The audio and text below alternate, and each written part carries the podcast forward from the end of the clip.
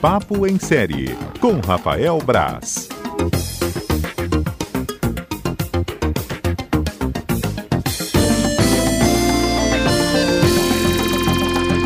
Rafael Braz ao vivo conosco, tudo bem por aí? Tudo tranquilo. Ótimo, então. Você está botando todas as séries em dias e vai nos ajudar agora também, né, com dicas hoje. Tô nada, tá difícil. Eu só consigo ver as coisas que eu tenho que ver, não consigo tirar o atraso de nada. Porque assim não dá, Rafael. Tem que botar a meta, né? ó, home office. Não, as séries continuam sendo lançadas normalmente. Então é, não dá para botar em dias que estão atrasadas, não. Eu imagino. Mas vamos lá com as dicas de hoje, então, pra gente. Então, eu separei aqui primeiro o. Na, na sexta passada estreou a, a, terceira temporada de Ozark na, na, Netflix, né? Que é uma das séries que eu acho mais legal ultimamente, uma das, das minhas favoritas dos últimos anos, porque ela, é ela é bem. Ela conta a história de um, de um contador que, que lavava dinheiro para o cartel mexicano e tem os problemas, tem que fugir, mas aí começa diretamente a trabalhar para o cartel, né? E, e nessa terceira temporada as coisas se complicam, fica tudo mais, mais caótico um pouco. Mas o que eu gosto é que ela é, ela é bem é bem sóbria. Ela não, você não tem um, grandes explosões de, de, de caos, não tem um... Apesar da, da temática parecida com o Breaking Bad, né, de trabalhar para um, um cara que caminha ali no limite da...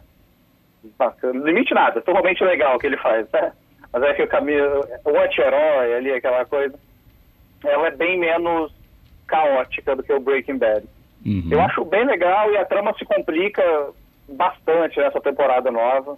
Então quem assistiu as duas primeiras pode ir, tem 10 episódios, muito legal, muito bacana. Ozark já está na Netflix a terceira temporada. Ozark, beleza. Uma outra dica aí, galera, tá bem ansiosa, mas vai ter que esperar um pouquinho ainda. Que sexta-feira agora chega a quarta e última temporada de La Casa de Papel, que Fábio adora o nome da série. Eu acho legal, La Casa de Papel. Falar em espanhol, né? Treinar é? o espanhol. E é, é, é o final, a série está chegando ao fim. Eu assisti os cinco primeiros episódios que a Netflix liberou pra gente. E é, é, a mesma coisa. A série se repete, dá continuidade à terceira ali.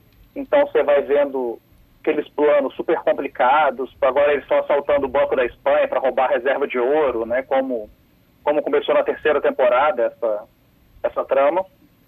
Então é aquela coisa. Quem gosta, eu tô desse time, eu gosto, acho divertido, vai curtir, mas os haters vão, vão criticar ainda porque ela mistura, eu acho legal porque ela mistura um, um jogo de gato e ratos ali, um, um, um, filme de assalto, uma coisa até meio tarantinesca em alguns momentos, com um dramalhão mexicano, né? Então, eles estão no meio de um assalto gigantesco, cheio de problema, a polícia querendo pegar todo mundo, polícia chegando perto, e estão discutindo relação, por que, que você olhou para aquele cara. Então, tem umas coisas, é bem ridículo às vezes, mas funciona, é isso que ela entregava desde a da primeira temporada.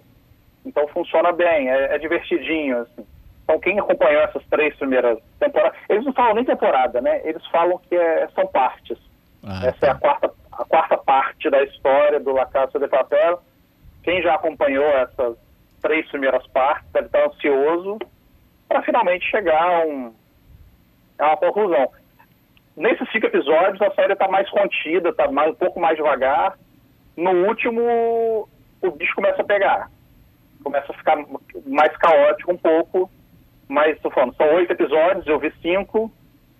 Então, essa conclusão eu ainda não, não sei dizer muito bem como será. A crítica dela está lá em a Gazeta. Quem quiser dar uma olhadinha na crítica lá em texto, está tá completa lá no site. Uhum, beleza. E uma terceira dicasinha também, que estava assistindo agora, nesse instante, inclusive, é, Tales from the Loop, que estreia sexta-feira no, no Amazon, no Amazon Prime. É, é uma antologia, o, o, o The Loop né, da série é uma, é uma máquina que para estudar fenômenos mágicos, então é uma construída embaixo de uma cidade. E a gente acompanha vários casos, né, os tales, contos, né, que seria é, se passam em cima da cidade. Né? Então é, tem umas coisas sobrenaturais, umas coisas inexplicáveis. É, ele foi vendido com uma mistura do Stranger Things com o Black Mirror. Eu acho que é nenhum dos dois. Ela é muito mais, mais delicada. Fábio gostou da mistura, né? É, é, mas não é nenhum dos dois. Eu, eu não achei nenhum dos dois. É, de Black Mirror ela tem a coisa de ser uma antologia. São episódios soltos, só cada, cada episódio é um conto. E eu, todos que eles liberaram para eu assistir, o 1, 4 e o 6, né? Não tem uma ordem propriamente dita. Mas estou gostando pra caramba, ainda falta o 6, eu não vi ainda. Mas na semana que vem eu volto para dar o, o, veredito final. Tales from the Loop estreia sexta-feira. Quem gosta de ficção científica pode ficar ligado lá na Amazon, no Amazon Prime, que chega lá bem interessante. Beleza, Amazon Prime. Para a gente terminar, Amazon tem um ouvinte Prime. aqui sinton... sintonizado com a gente. Vamos lá.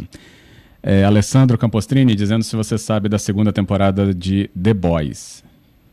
A segunda temporada de The Boys estreia agora, se eu não me engano, é no segundo semestre. Deixa eu só confirmar. É uma das séries que eu acho mais legais, né, no, do, do, do, da, do Prime Video. É uma das séries mais bacanas do Prime. Ela estreia agora no segundo semestre, não lembro a data exata. Mas já mas foi. Tem tempo foi ainda, né? A gente está final de março agora. É, acho que é em agosto. Por aí, ela deve estar estreando, mas está chegando ainda. Vai dar, vai dar um tempinho ainda. Já, as, as filmagens já foram encerradas, então não tem. Não tem um problema, né? De. Ó, ele está falando aqui, ó, segundo aquele site por busca muito famoso, hum. fala que deve chegar no final de julho. Final de julho, início de agosto, né? Mais ou menos o que eu tinha falado também. E eu adoro a série, acho muito legal, acho muito divertida. Estou muito curioso para ver a segunda temporada. E as filmagens, como eu falei, terminaram antes da crise de coronavírus, antes de lockdown, antes de tudo.